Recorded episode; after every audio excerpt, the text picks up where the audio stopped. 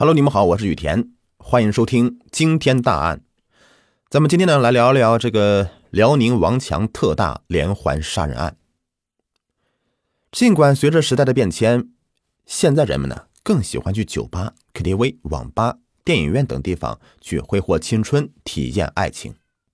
然而，安静而人流稀少的公园也依然是恋人们秘密私语的首选之地。然而，也正是因为安静和人流稀少，公园也成为了犯罪的频发场所。也许啊，在你们互相敞开爱意时，身后的阴影中的一双恶魔的眼睛，已经盯上了你们。不知从什么时候开始，辽宁省沈阳、开原、铁岭等多个城市的公园内啊，一个邪恶的身影像幽灵般的漂浮着。一对对情侣被杀，毫无防备的路人遭袭，一时间情节相似的恶性案件频频发生，涉及面之广，受害者之多，都达到了令人发指的地步。两千年以来，沈阳市相继发生了多起公园凶案，令人难以接受就是啊，几乎每起案子都会有一个无辜的生命死于歹徒的屠刀之下。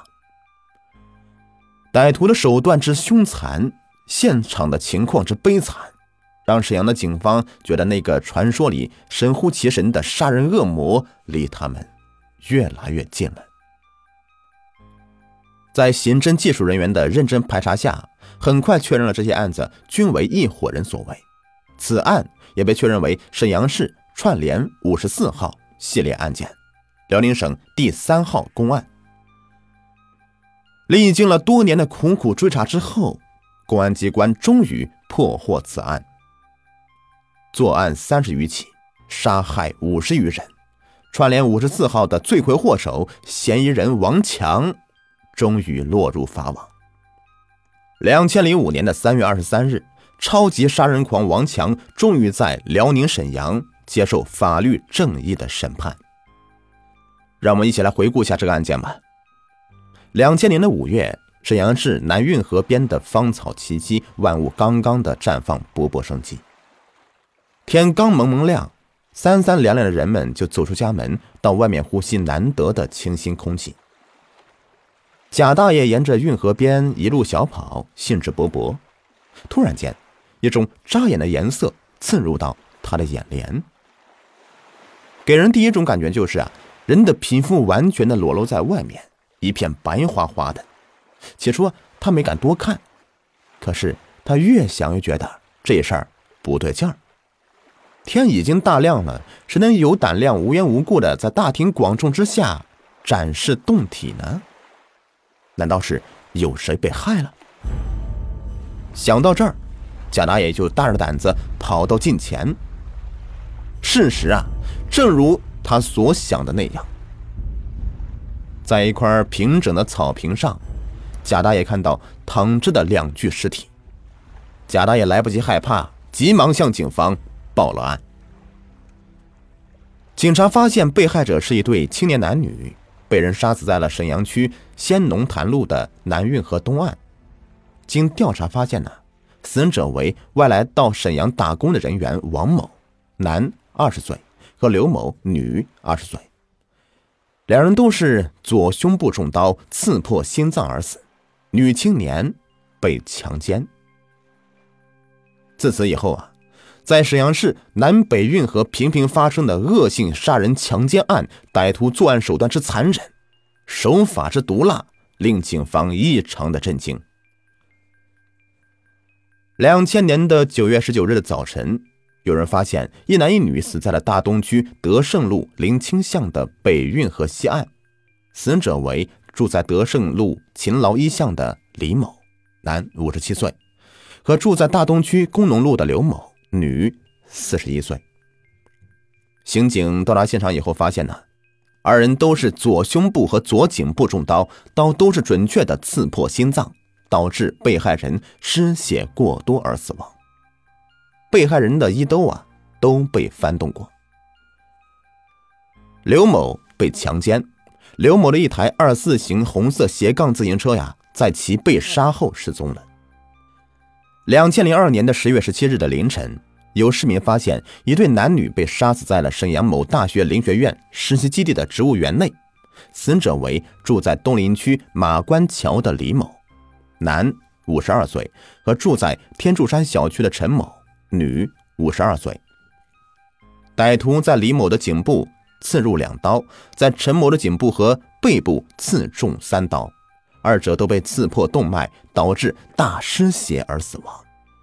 陈某被强奸。陈某骑过来的紫花色二六斜杠自行车丢失了，警方分析啊，自行车被凶手骑走了。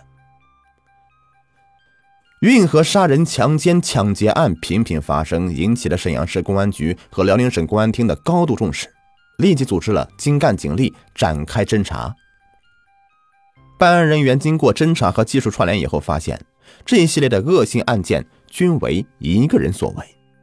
作案者是一个个子矮的男子，北方口音，眉间呢有川字皱眉，经济情况比较差，估计是流窜人员或者是外来到沈阳打工的人员，可能是骑着一辆自行车活动。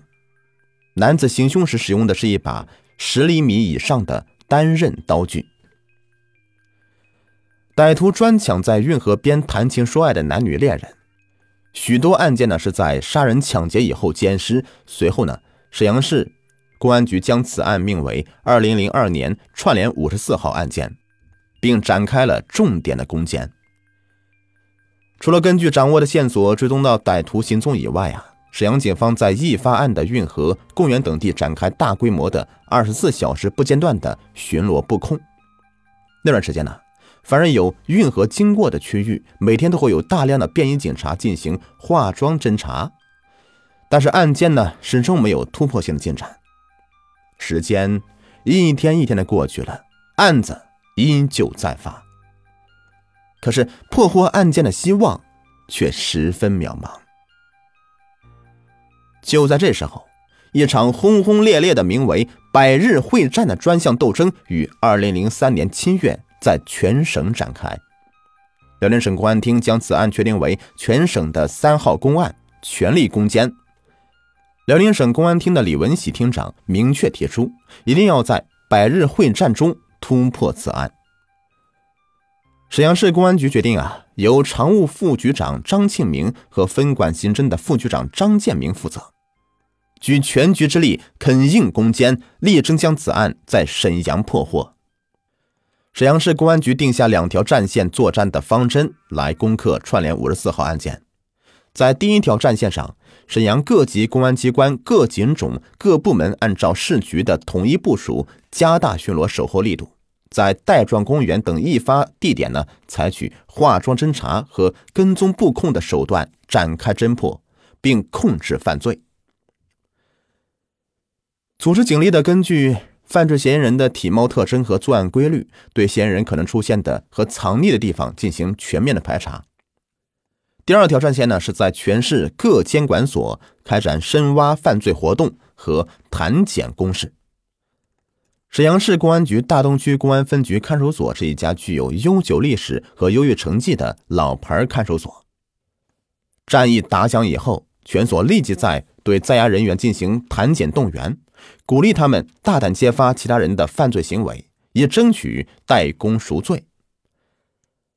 谈检动员以后啊，大东看守所的管教员刘长凯发现，因抢劫摩托车被抓的在押人员赵某情绪反常，坐卧不宁。他感觉到赵某在进行思想斗争。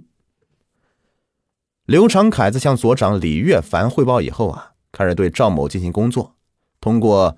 宣传政策和多次耐心的谈话，七月一日，赵某终于开口要检举一个叫做王强的人。据他说呀，王强三十来岁，原住在铁岭开原。他呀个子不高，但是心狠手辣，曾多次在公园抢劫。王某外出的时候啊，经常携带刀具。他经常骑着自行车外出，喜欢穿一双黄胶鞋。据赵某回忆，他曾经见过王强拿着一条带血的项链和很贵重的手表。王强说是抢来的。两千零一年的夏季，一个下雨天，王强曾约赵某去大二环一带抢劫，但是因为时机不成熟，没有得手。事后啊，王强还给他讲了一通抢劫的经验，告诉他在下雨天可以到公园的凉亭里去抢劫，很容易得手。赵某反映王强的情况以后啊，大东看守所的李月凡所长找赵某再次谈话，详细了解王强情况。在向大东公安局分局领导汇报以后，大家经过研究认为，这个王强的各种特征与串联五十四号案件的犯罪嫌疑人极为相似，至此啊，这个超级杀人狂就浮出水面了。七月三日，负责执行抓捕任务的大东公安分局刑警大队的侦查员一下开园，经过大量摸查，办案人员没有发现王强踪迹。返回沈阳以后，侦查员制定了更为周密的摸排和抓捕方案，于七月七日再次下到开原。他们在开原市王强可能落脚的地方进行摸排，但是仍旧是没有发现王强。返回沈阳以后，办案人员经过研究认为，王强的母亲住在开原，开原是他老家，要紧紧盯住开原的线索不放松，三下开原继续抓捕王强。两千零三年的七月十四日，侦查员再次赶赴开原，在当地警方的配合下，当日下午，侦查员们就获得了重要信息：王强在他母亲家所在的马家寨乡腰堡村出现了。当天下午，侦查员们秘密进入腰堡村，此时啊，已经是进入夏日，大部分农民都闲在家里，三三两两的聚在村头的树荫下打扑克。这打扑克的、看热闹的一大堆人，还真热闹。为了不打草惊蛇，抓捕小组只派几个不易暴露的侦查员进到村子，他们混进看热闹的人群当中。时间呢，就这么一分一秒的过去了，但是王强始终没有露面。难道是他嗅到什么气味逃跑了？尽管呢，大家心中是焦急万分。但还是依旧是耐着性子守在夏天的酷热当中。就在此时，一个从东头出现一个身影，没错，此人正是王强。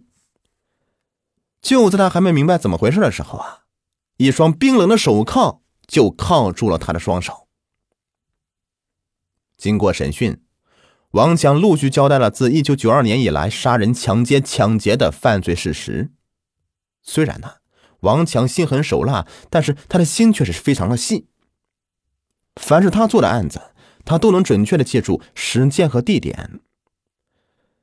在王强看似漫不经心的交代中啊，王强残暴与恶毒的嘴脸也是越来越清晰。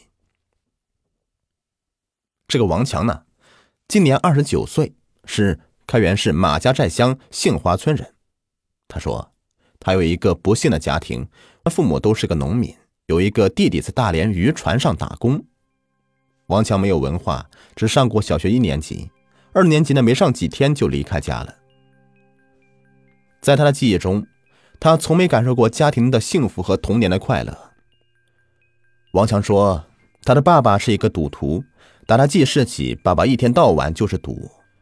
赢了回来就是喝大酒，输了就拿他哥俩和妈妈出气，不是打就是让他们跪着，有时候一跪呀就是半宿。因为爸爸不务正业，家里穷的只剩下一铺炕和一口锅了，连吃饱肚子都很困难。在王强八岁那年，妈妈实在受不了了，就和爸爸离婚了。六岁的弟弟跟了妈妈，王强则被判给爸爸。离婚以后。他爸爸根本就不管王强，把他往爷爷奶奶那里一扔啊，就又去耍钱去了。爷爷奶奶呢也不愿管，动不动还打骂他。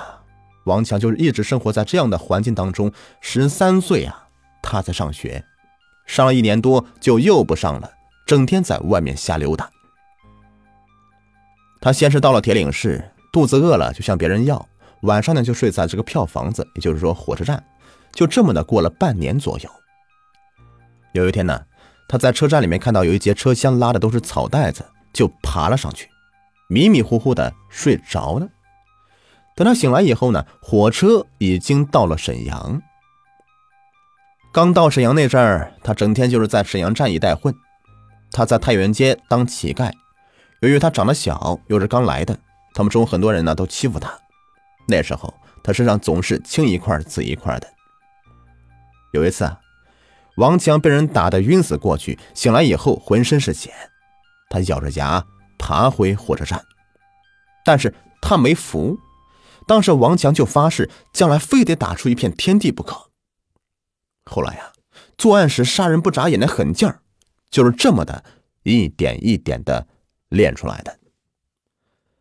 后来呀，王强遇到一个三十多岁的人，叫做王森林。他说：“哎呀，这么要饭的要多少啊？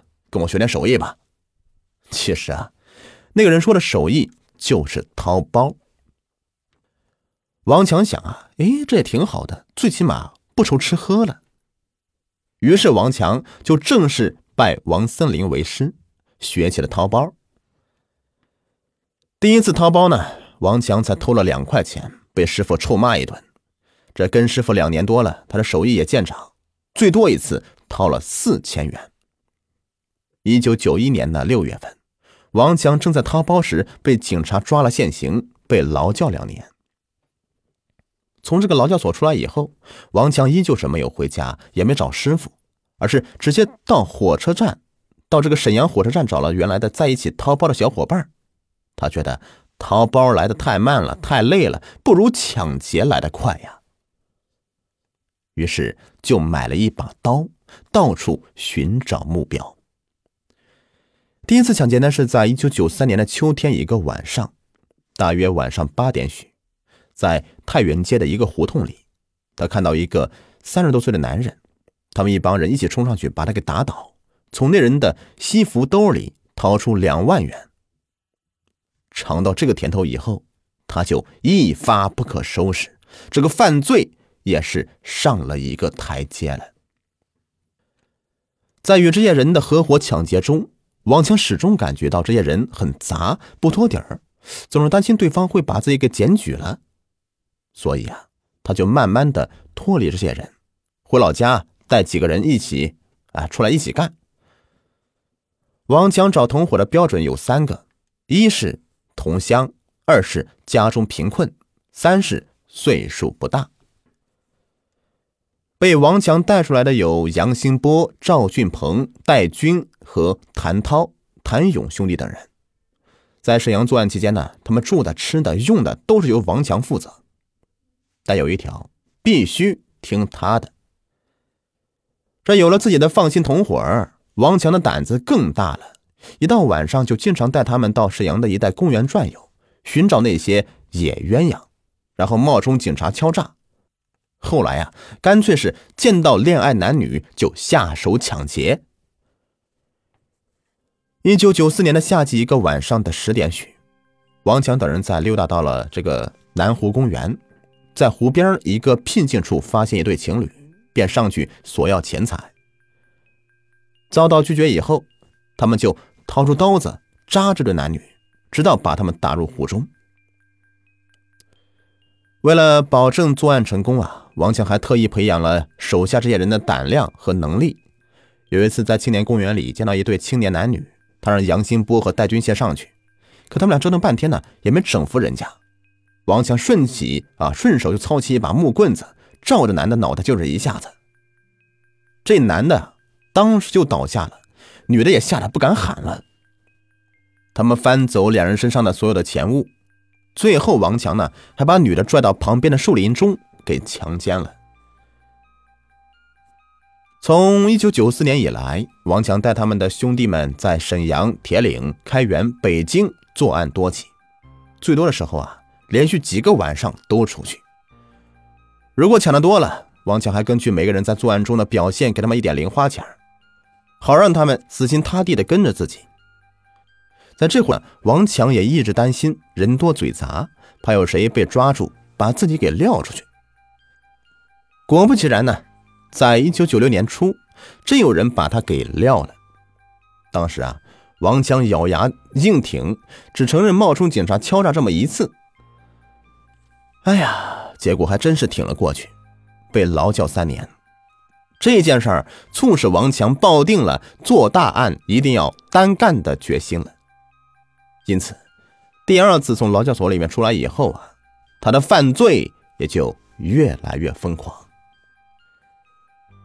一九九八年的十二月四日，王强被提前半年释放。出来当天晚上呢，他就直奔沈阳南运河边见一个女青年在河边散步，他上去用木棍子将其打倒，并把她给强奸了。没过几天，王强又在沈阳西塔地区将一个女青年用铁棍子打倒以后强奸。从劳教所里面出来的第一年里。现在他能想起来的自己单独作案的就有二十多起，杀死十几人，不知是死是活的也有十几人，强奸七八个人。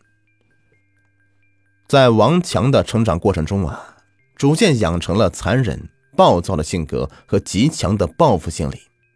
结婚没几年，老婆就让他给打的离婚了。王强被女人给撂出去过，所以啊，他对女人特别恨。有几次在实施强奸犯罪时候啊，被害人求王强别杀他们，但最终王强还是把他们给杀了，而且杀的很难看，故意死后还让他们给裸露了。在和平区解放电影院附近一个干洗店，平时王强经常到这里洗衣服。这家人呢看不起王强，总是向他要高价，他就记恨在心，产生了杀这家人的想法。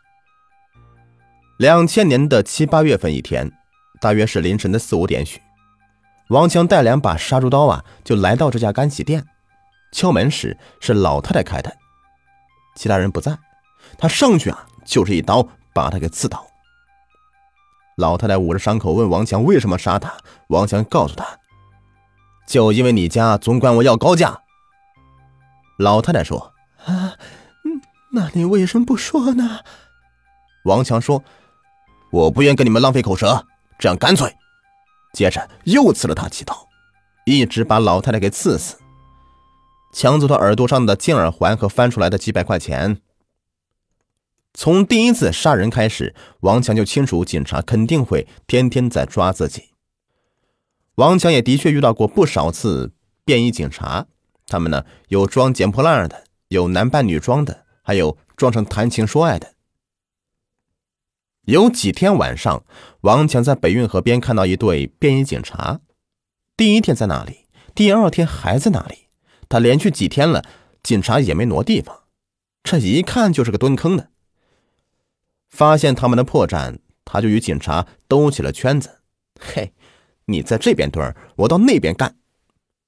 的确呢，也有几次差点让警方给抓到。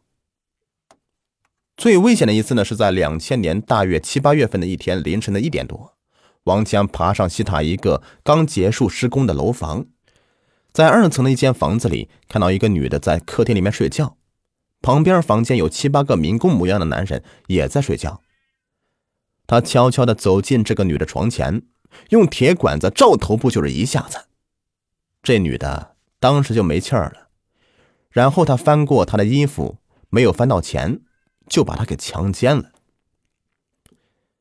当王强顺着楼外的脚手架爬下楼时，就发现一辆幺幺零警车就开过来了。他连忙把手中的管子和身上的刀子都给扔了。几个警察上前简单的搜了搜他的身，又问他这个时间干嘛去。王强就说呀，到十二线批发市场去卸菜。可能这几个警察呢，看他穿的也像个打工的，说的也像那么回事儿。就没再问什么，开车走了。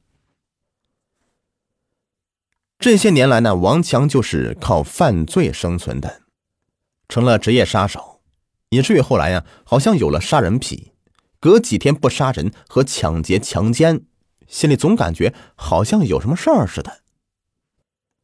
两千年的五月九日、十日、十一日的连续三天夜里，王强在沈河区的南运河边的翠园内。皇姑区的北运河的将军园内、北陵公园的西北角等地，一连将六对男女杀死，抢劫了几百元，强奸两人。犯罪时间长了，他自己也感觉自己的心里有点不对了，不但在杀人抢劫中获得刺激和快感，而且还有意识的与警方较劲儿。两千年的七月份一天晚上，王强在开元市的城郊乡许台村里溜达，想找地方弄点钱。走到一家养鸡户房边上，他用刀子将这家的纱窗给划开，钻进屋里。炕上有三个人正在熟睡，一个十七八岁的女孩子和一对两口子。王强上前呢，用羊羔尖对着男的太阳穴就是一下子，然后又平拍了两个女的脑袋。这三个人一声没出啊，就死了。接着，他在屋里面翻了一气，也没翻到钱。就把那个女孩拖到院子里，用他自己的衬衣将脑袋上的血盖上，然后奸尸。事后，王强把镐头就扔在现场，也没有马上离开开元市，就想看看警方是怎么破案的。因为线索有限嘛，这个案子许久都没有破获。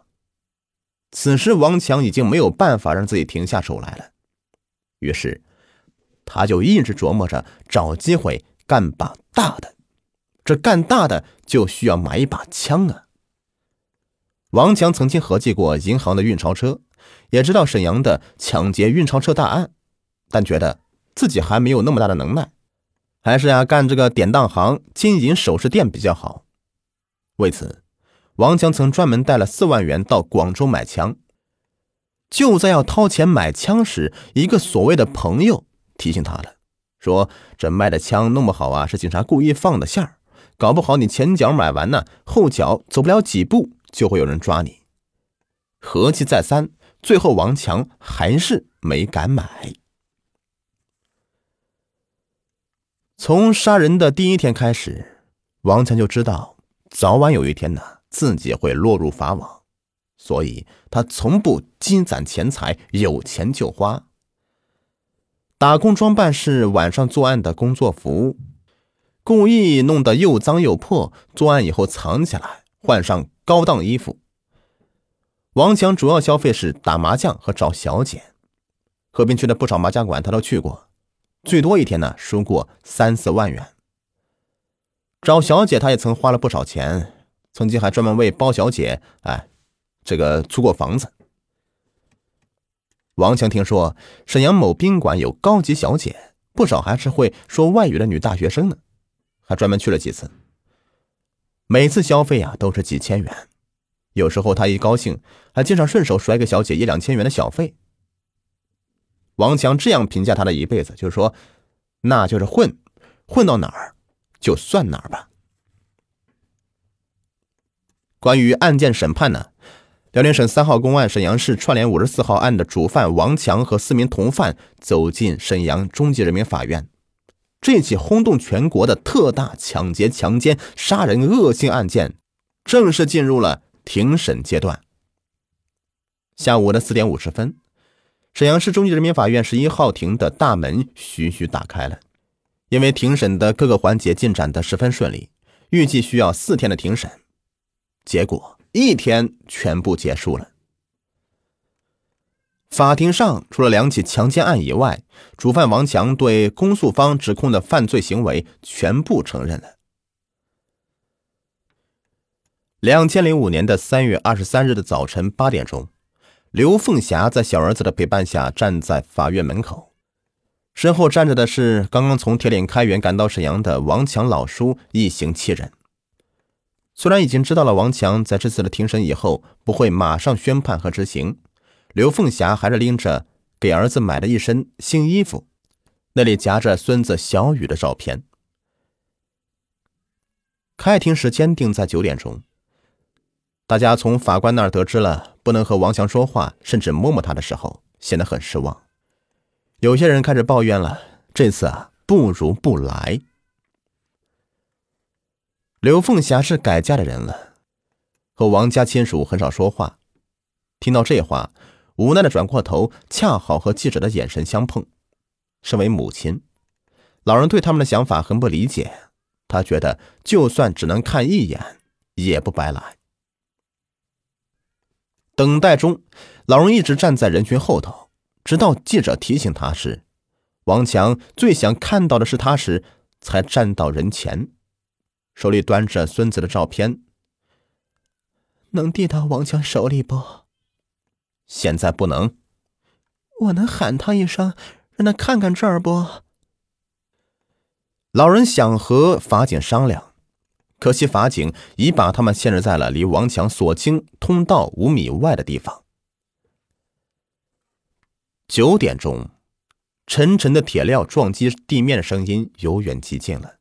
身穿橘黄色嫌犯马甲的王强，在法警的重重的包围下，第一个从通道走过。王强，刘凤霞的声音很低，可王强还是应声转头，看到站在左边通道处的亲人们，并和母亲对视了大约十秒。然后王强冲大伙咧咧嘴，又看了一眼母亲和他手里的照片，走了。王强平静的表现影响了后面走出来的四个人，每个人都是一脸轻松。张百言甚至向亲人挥了挥手。铁镣声渐行渐远，王强的老姑首先是哭出声了。刘凤霞顺着墙体滑蹲在地上，掏出药瓶他看到你没？刘凤霞点点头。看到孩子照片没？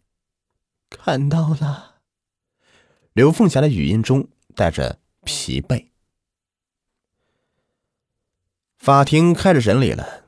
王强的亲属扒着门缝往里面瞅，可惜只能看到犯罪嫌疑人的背影。大伙儿决定一会儿就离开这儿，不等王强从庭里出来。庭外的人渐渐散了。庭里则喧哗声四起，王强的表现引来了被害者家属的谩骂声，而他表现的依旧轻松。那些是被害人家属吗？他问工作人员。赵俊鹏在上庭后开始不停的鞠躬，他的表现气乐了法官。你不用客气。庭上，法官面前的案卷堆了有半米高。王强，你看过起诉书没？没看过，我不识字。庭审前，法官和王强的第一段对话因为王强的不识字结束了。一九九五年的七月八日，南湖公园，王强供认曾和张百言在此抢劫。我用刀刺时，他不在旁边，他不知道我拿刀。张百言是王强表哥。一九九五年时，曾和王强一起抢劫过。张百言说：“那天我先去北市场看录像，王强说出去溜达溜达。我不知道南湖公园有多远，也不知道溜达是什么意思。后来听到有人说喊救命，有男的冲到我这边跑过来，和我撞上了，我手上的衣服都沾了血。青年公园那次，他张百言没参加，肯定是两个人做的。”但是和谁呀？我想不起来了。王强回忆起一九九五年的另一起案子时，声称想不起来同伙是谁。这时候，法官问他是不是有顾虑。王强一听笑了：“ 我没有顾虑，都这样了，还有啥顾虑呀？”王强不识字儿，但对自己做过的每一起案件都记忆犹新，时间、地点说的十分清楚。根据负责带其指认现场的民警说，王强能毫无差错的指出每起案发现场的具体地址，即使十年前做的案件也不会忘记。他说自己从来不看，更记不住被害人的长相。我杀完人都是正常走的，从来没跑过。王强在描述作案过程中的思路非常的清晰，像是在说别人的事情。四十五条人命，害惨了至少四十五个家庭。被害人家属大多红肿着眼睛或者面色苍白。这些案件涉及个人隐私，不公开审理。所以，说到哪起案件才会让哪起案件被害者家属到庭上来，前一名被害者家属必须离开。上午十点半钟，被害人胡家母女即将走出十一号庭时。抑制不住内心的愤恨，指着王强开骂。王强不爱听，举起沉沉的手铐，手指对方，大声回骂，气得胡家母女要冲上前去要打他，被王强一抬手给挡住了。这起案件中，一些被害者家属要求刑事附带民事赔偿，其中徐家和胡家分别提出了十一点八万元和十五万元的赔偿。王强听说要他赔钱，更是一脸不屑：“没钱，平时就是靠偷和抢的。要是有钱，我能干这什么？”说到一半，王强眼中流露出杀气：“要是有父母管我，我也到不了这个地步。”一九九八年到一九九九年，我有半年没干了。当时我也是不想干了，到大连找我弟出海打工。后来因为打了一个武警，没办法又逃了回来。要不没准。我就收手了呢。强奸和杀人都是我干的，和他们没有关系。对了，指控中有两起强奸我没干。王强揽罪的同时，另外几个被告人在庭审时也纷纷将罪行推到王强身上，表示自己没有杀人。最后的陈述阶段，这玩意儿我还有啥说的？王强用这句话结束了自己的庭审。关于王强的心理分析，第一个，扭曲变态的复仇心理。结合案件显示，被害人都是由这个胸口的左胸部和左颈部中刀刺破心脏而死，而且手法的残忍，刀法熟练。在犯罪人今后的实施的案件中，刀刀都是准确的刺破心脏。凶手不是初犯，而是累犯。在案件报告中提到了一个情节。王强在犯罪前呢，曾经劳教过一段时间。在劳教所服刑的时候，并不是像其他的罪犯那样改造，而是不断的练习杀人的刀法及手法。以上这些事实啊，都说明王强对生命的藐视、无情。王强曾经说过：“我如果杀不了对方的话，那我一定逃脱不了。”所以，真正决定王强心理特征的是他强烈压抑的情绪特点。是他扭曲的心理所导致的。为什么王强都对情侣下手？这源于他报复社会、仇视别人幸福的心理。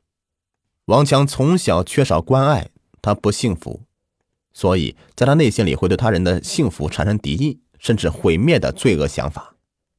在他眼中，情意绵绵的恋人最能触动他这样的扭曲的心理。二，冷漠胆大。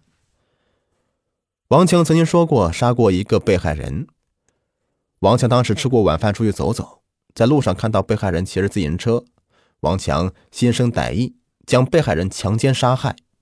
这都说明了王强对生命的看待冷漠。三，利己主义者，在犯罪时啊，又带有明显的欲物主义者的特征。案发后，犯罪人每次都将死者身上的首饰、钱包带走。这表明犯罪人情绪的特点：一对金钱财物有特殊情感，表现出对金钱和财物有极大的向往和追求；二对被害人缺乏同情心、怜悯心；四呢，性欲主义者。案发时，被害人当中有女性、男性，且为情侣，其中的被害人女性都有被性侵犯的特征。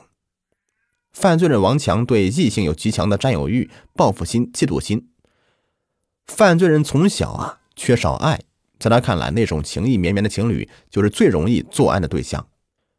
作案以后，怀着对被害人中的女性有着占有欲或者报复心，进行强奸犯罪，以达到其占有欲的满足和泄愤报复的需求。王强对被害人的尸体也不放过，像他这样的性欲的心理达到了极为残暴毒辣的地步，就连路过的路人也不放过，随即寻找作案对象。随即挑选作案地点，犯罪人在作案时不断寻找，获得刺激和快感。五，他有双面性格。每次作案后啊，王强从不离开或者逃避。当记者询问时，他说：“杀完人，干完活下班了，回家该吃的吃，该睡的睡。”这说明王强在作案后的心情是十分平静的，冷静的，让人感到害怕。王强回忆，当时看着警察怎么破案，叙述时用了充满调侃的语气说：“，结果几年也没有人找到我。”他也对自己的多年的前的作案细节记忆犹新。被抓以后啊，丝毫不差的带警方找到作案现场。王强这类人呢，有意识与警察较劲儿，他们从不试图逃避，不隐藏自己的犯罪行为，不消除痕迹，反而很渴望犯罪，并且像是某种炫耀。综合起来呢，就是冷静、自信、对立、抵赖，近乎变态的冷血。总之呢，这个人呢，就是极端变态的报复心理。他第一次杀人，在心理上肯定会存在恐慌、焦躁不安等。而随着杀人的次数增多了，他心里的道德束缚和社会束缚完全的丧失了，甚至可以说是有杀人上瘾的倾向，整个人完全是麻木的状态。好了，今天的惊天大案就说完了。而且你们也听得出来，有着带着浓浓的鼻音，感冒了。好了，感谢你们的收听，下期更加精彩。喜欢的话，别忘了订阅、收藏和关注我。拜拜。